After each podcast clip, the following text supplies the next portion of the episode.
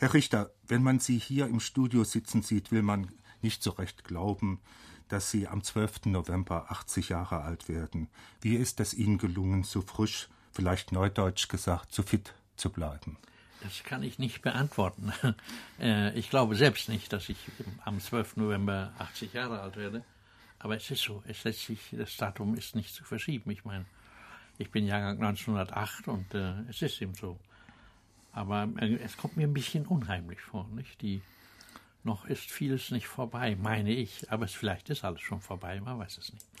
Der Komponist Karl-Heinz Stockhausen hat kürzlich einmal im Zorn auf die letzten Jahrzehnte, die sie auch erlebt haben, zurückgeblickt und gemeint, die gegenwärtige deutsche Kulturszene sei schlaff und müde geworden. Nur kurz nach dem Zweiten Weltkrieg habe es so etwas wie eine belebende Neugier gegeben. Schätzen Sie die Situation auch so ein? Nein, nicht ganz. Also ich bin mit den Nachkriegsjahren, also ja, nicht die, die Nachkriegsjahre, die unmittelbaren Jahre nach dem Krieg, sondern äh, äh, mit der ganzen Zeit, mit den 50er Jahren und mit den 60er Jahren, eigentlich sehr zufrieden. Das waren sehr lebhafte, sehr äh, diskussionsfreudige äh, Jahre und da ist sehr viel geschehen. Aber im Augenblick, da hat der Stockhausen recht, im Augenblick lässt das sehr nach. Ja. Sie haben sich auch kritisch zur zeitgenössischen Literatur geäußert. Viele junge Autoren seien gute Schreiber, haben Sie einmal gesagt, hätten aber wenig zu sagen. Fehlt der Literatur von heute der Inhalt? Ja, es ist etwas gefährlich, das zu sagen. Aber äh, man hat immer das Gefühl, Sie, sie sind technisch alle sehr gut, sind gute Stilisten, viele der jungen Leute, aber sie haben, äh, ich meine, äh, die Probleme, sie schreiben nicht über die Probleme, die unsere Zeit eigentlich bewegen sollten. Es gibt, gibt eben Probleme, die, die genauso drängend sind wie die, wie die Probleme in den Jahren nach dem Krieg. Jetzt sind die Umweltprobleme und so weiter. Aber vielleicht ist das nicht die Sache der Literatur. In diesen Gedanken zur Zeit doch ein kleiner Schritt zurück in die Vergangenheit. Ihr Name ist mit der legendären Literaturgruppe der Gruppe 47 verbunden, als deren Vater Sie sogar gelten. War das die große Zeit des Hans-Werner Richter?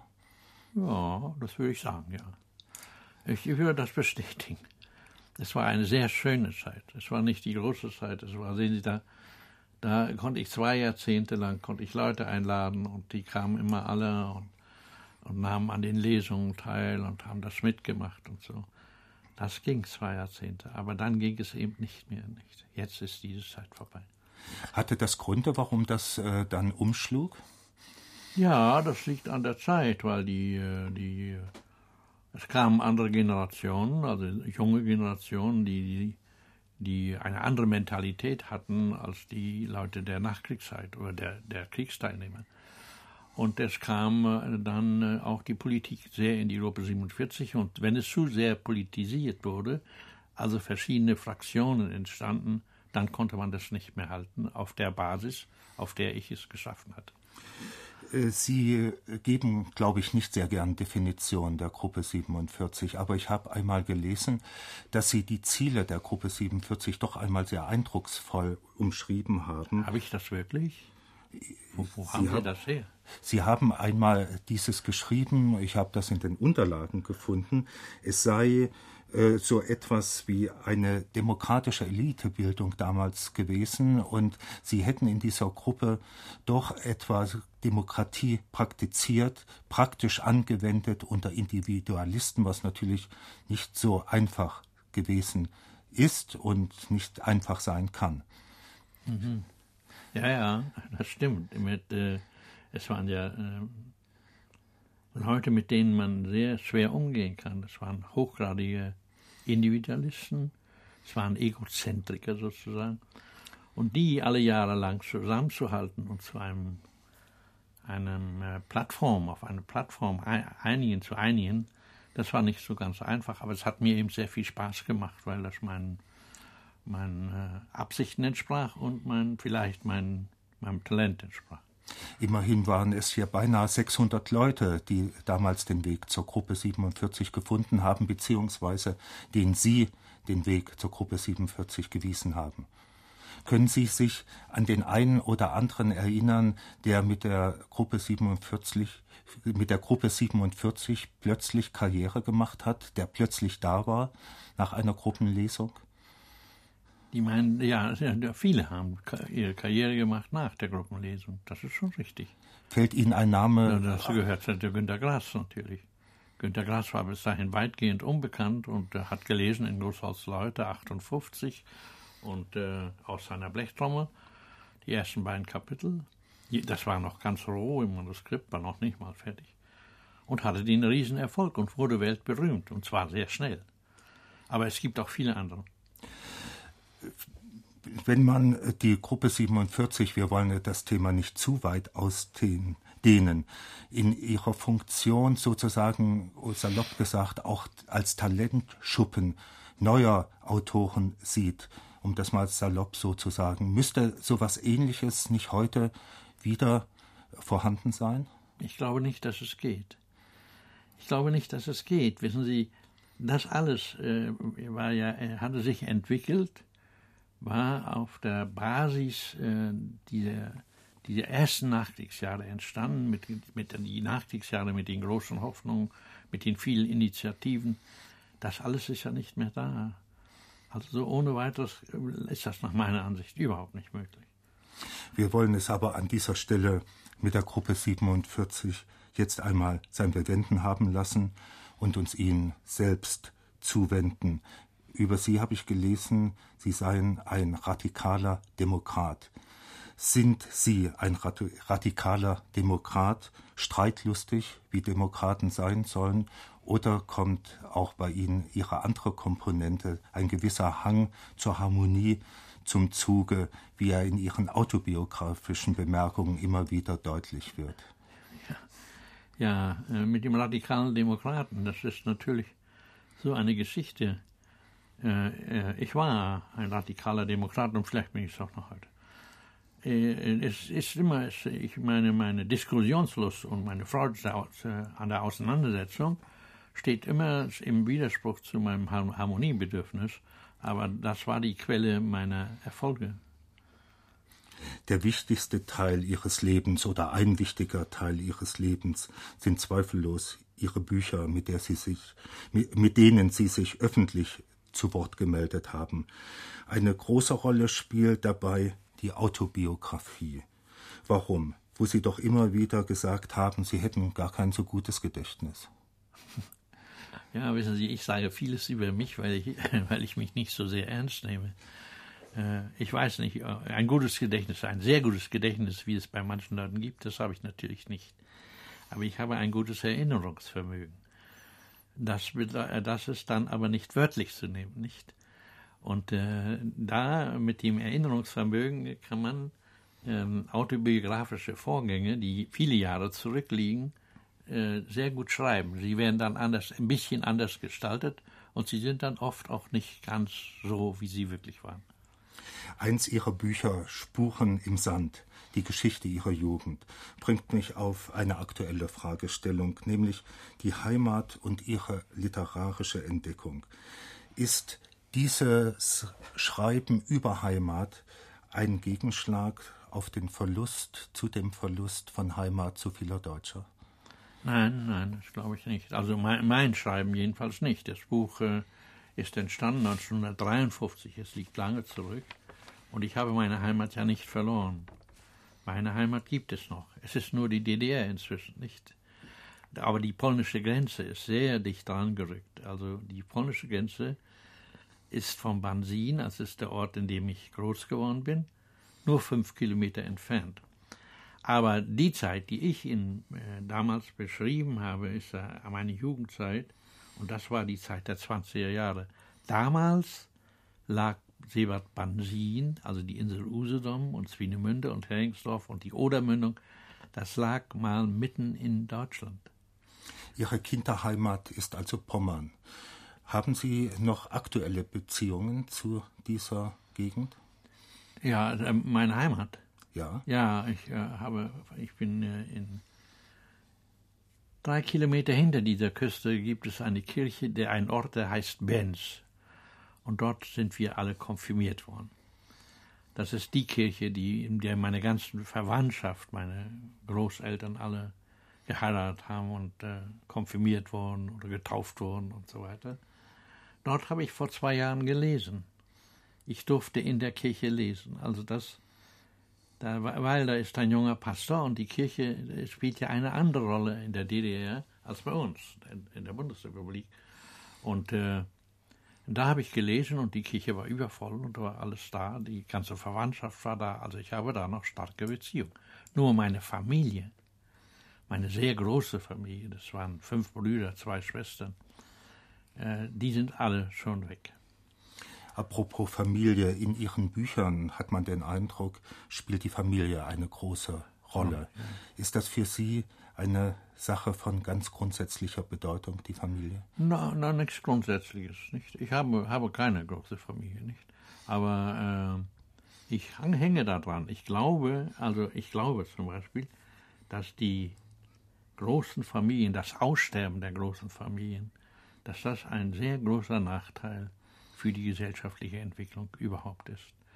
Denn die Kinder, die Einzelkinder, die so groß werden, die haben es viel schwerer als in einer großen Familie mit sieben Kindern da, oder acht Kindern. Wir waren acht, einer starb dann später. Da, äh, da wächst man anders auf, weil die Kinder sich gegenseitig erziehen. Das ist ein ganz anderes äh, pädagogisches Prinzip, was da unbewusst wirksam wird. In Ihren autobiografischen Arbeiten dominiert immer Ihre Mutter sehr stark. Ihr Vater dagegen bleibt einigermaßen blass. Ist das gewollt? Ja, das ist, weil meine Mutter so eine dominierende Rolle gespielt hat in meinem Leben. Äh, aber ich habe in letzter Zeit, wenn man nun alt wird, nicht, dann merkt man, man hat ja gewisse Eigenschaften, die auch der Vater hatte. Und jetzt, jetzt schätze ich meinen Vater sehr viel höher ein. Ich meine, ich würde ihn anders schreiben, wenn ich heute schreiben würde. Ja. Wollen Sie oder werden Sie auch mal noch etwas über Ihren Vater schreiben? Na, ich glaube nicht mehr, nein. Ich glaube nicht, nein. Die Literatur ist sicher Ihr Leben im weitesten Sinne und dieses Leben hat Ihnen auch viele Ehrungen und Auszeichnungen eingebracht. Was ist Hans-Werner Richter alles? Magister, Doktor, Professor gar? Ja, wissen Sie, ich bin im Grunde genommen ja Volksschüler, nicht? Ich habe nur eine äh, preußische, pommersche Pantinenschule da an der Küste besucht und wurde mit äh, 14 Jahren entlassen. Und mit 15 Jahren äh, wurde ich dann, schickte meine Mutter mich in eine Buchhandlung. Und da begann mein Interesse für die Literatur. Äh, also mein, die akademischen Ehren, die ich habe, sind alle ehrenhalber. Das sind Ehrentitel. Der Doktortitel ist HC, der, der Professortitel ist EH und so. Aber ich finde, dass ich habe die alle angenommen, weil ich es eigentlich äh, sehr leicht gehabt habe. Ich musste also nicht studieren und äh, und äh, Doktorarbeit machen. Und ich habe das alles nachgeschmissen bekommen. Ist ein bisschen komisch, nicht? Aber ich find, bin ganz zufrieden damit. Verzeihen Sie mir in diesem Gedanken zur Zeit doch die etwas grundsätzliche Frage zur Literatur unserer Zeit. Auf der einen Seite wird oft gesagt, die Literatur habe wenig Einfluss. Man würde die Literatur, wenn es sie nicht gäbe, auch gar nicht vermissen. Auf der anderen Seite aber ist die Literatur und die Kunst allgemein ein riesiger Wirtschaftsfaktor und auch Arbeitgeber. Ist das nicht ein Widerspruch zwischen Selbsteinschätzung und Wirkung? Das ist eine schwierige Frage. Ähm, die Literatur hat in den 50er Jahren und in den 60er Jahren viel mehr Einfluss gehabt, als sie heute hat. Den Einfluss hat sie verloren. Ähm, durch die Schuld der Schriftsteller vielleicht, vielleicht, ich weiß es nicht ganz genau, ist schwer zu erklären. Denn es war ja mal das große Bestreben, Politiker und Schriftsteller zusammenzuführen. Ich war da sehr daran beteiligt in Berlin. Das hat aber nicht geklappt. Aber der Weizsäcker, unser Bundespräsident, geht ja wieder darauf aus, Geist und Macht, das war immer dasselbe Thema. Aber im Augenblick finde ich, dass die deutsche Literatur in ihrer Entwicklung sich mehr in einem Tal befindet, auch literarisch. Und, äh, und es ist nur zu hoffen, dass das wieder, äh, dass die Literatur wieder auf einen Wellenkamm ankommt. Aber das kann sehr lange dauern. Literarische Entwicklungen gehen immer in Wellenbewegung vor sich, sind mal oben, mal tiefer und so. Das gilt nicht nur für unsere Literatur, auch für die französische. Es gibt in der französischen Literaturentwicklung ganze Etappen, wo nichts war und dann wieder enorm äh, äh, imposante äh, Ereignisse. Um nochmals zu unserem Ausgangspunkt zurückzukehren, Sie sind immer noch aktiv, auch als Schreiber. Welche Themen möchten Sie noch anschneiden? Zu welchen Fragen würden Sie sich gern noch öffentlich äußern? Das ist so eine Frage, ja. Ich habe gerade äh, ein Buch fertiggestellt, äh, das heißt äh, Reisen durch meine Zeit. Das erscheint also im Hansa Verlag. Äh, und zwar sind das acht Geschichten, und das sind alles acht Geschichten aus meinem Leben. Es sind also autobiografische Erzählungen. Ähm, Sie können schon sehen, wo ich Stellung nehme da drin und so.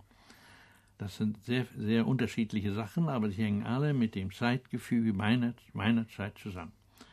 Und ich glaube, das Problem bleibt immer für mich, mit meiner, mit meiner Zeit fertig zu werden. Und das ist vielleicht überhaupt das Problem eines Schriftstellers.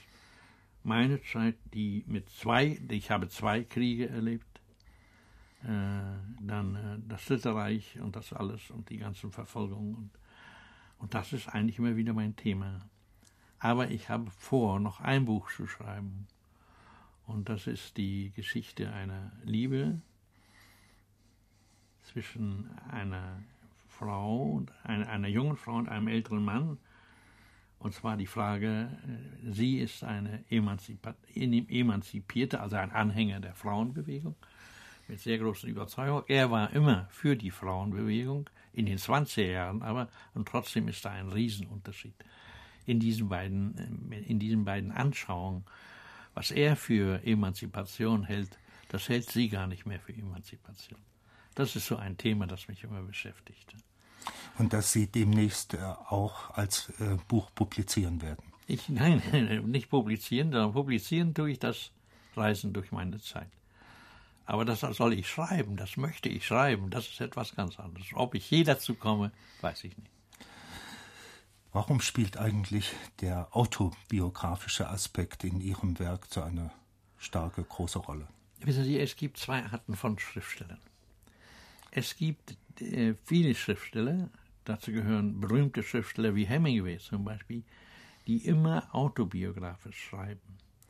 Alle Hemingway-Geschichten sind autobiografisch, werden auch immer ausgebaut. Das ist bei mir natürlich auch so. Ich baue die immer aus zu Erzählungen und so weiter. Und es gibt Schriftsteller, die rein aus der Fantasie schreiben können. Ich kann nur autobiografisch schreiben, also auto, ich brauche autobiografische Anlässe, äh, um dann eine Erzählung zu schreiben. Vielleicht habe ich nicht genug Fantasie, das kann sein. Aber äh, es wird so bleiben bis zum Schluss. Also es werden immer halb, halb autobiografische Sachen sein.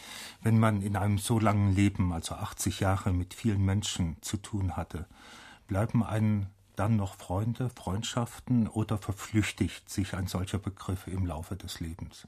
Oh, das ist eine schwierige Frage. Doch, es bleiben Freundschaften. Ich feiere am 12. November meinen 80. Geburtstag. Wir feiern immer in der in der, der Kleberpost, also im Hotel Kleberpost in Saulgau. Und alle, die ich eingeladen habe, das sind ungefähr 65 Personen, die kommen alle. Und das sind alles meine früheren Freunde. Warum lebt eigentlich der Pommer, Hans-Werner Richter, in der bayerischen Hauptstadt in München? Ja, das ist eine komische Sache. Manchmal ich fühle ich mich sehr als Preuße sozusagen. Nicht?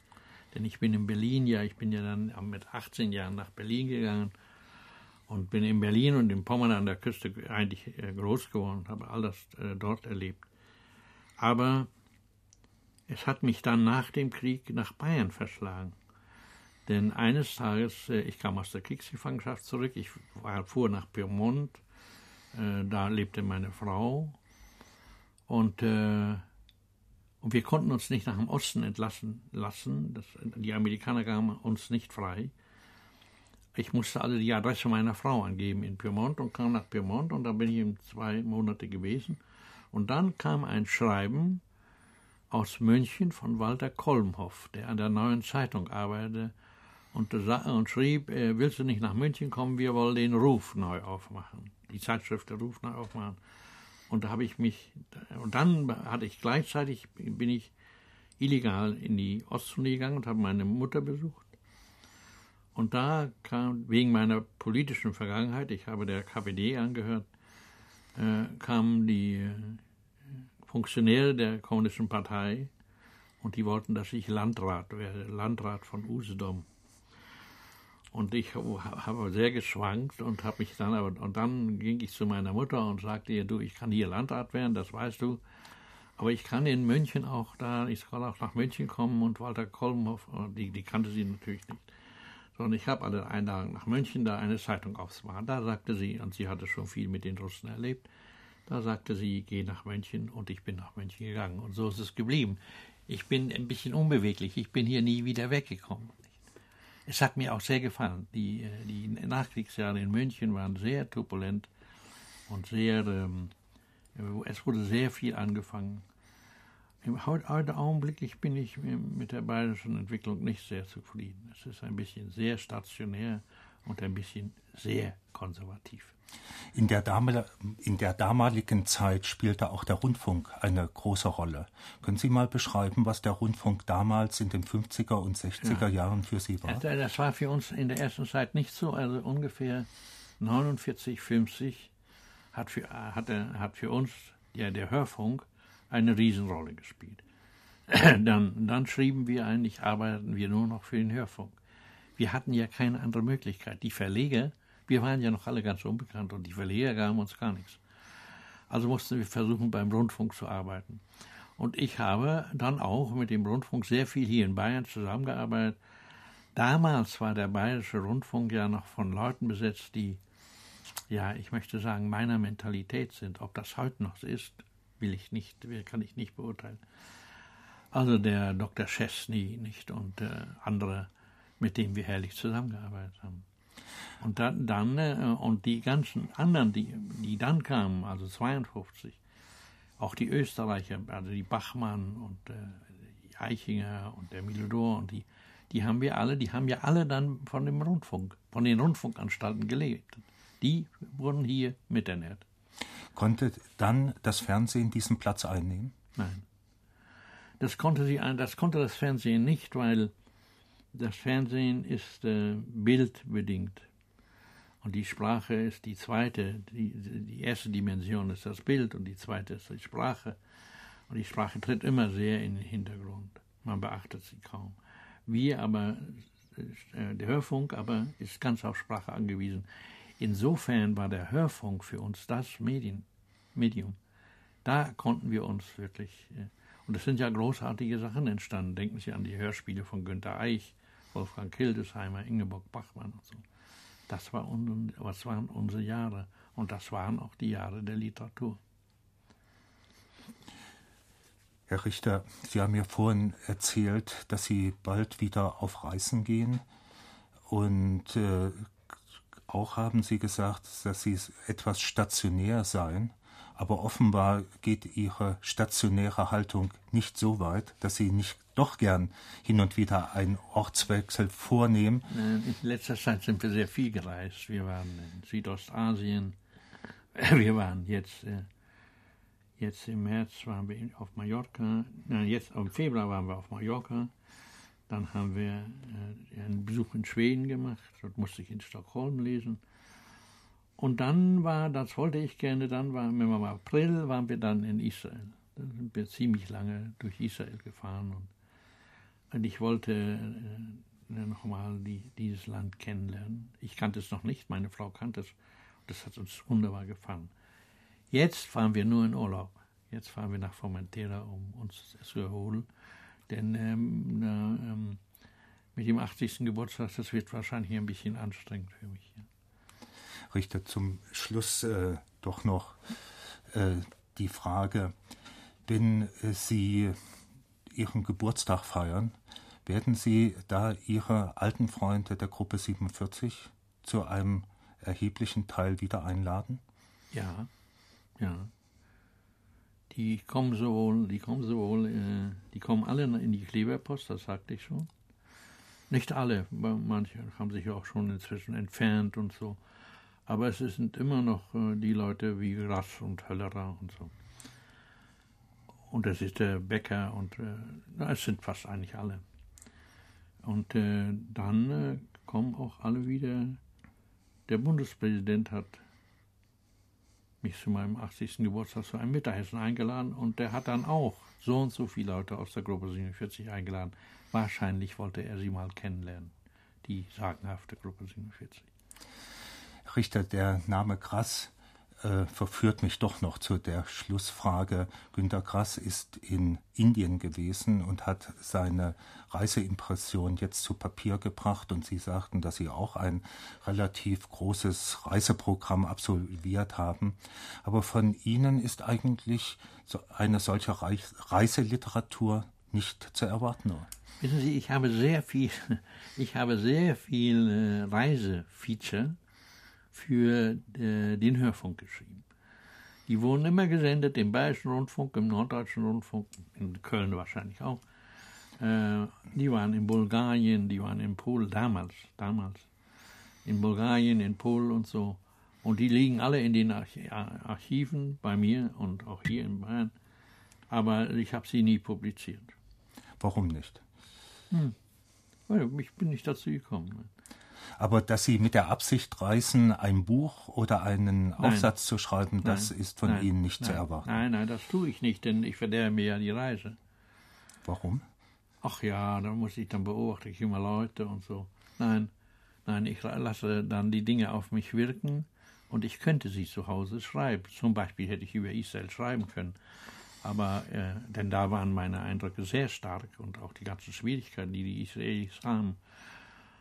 Äh, aber ähm, ich meine, das überlasse ich anderen. Vielen Dank.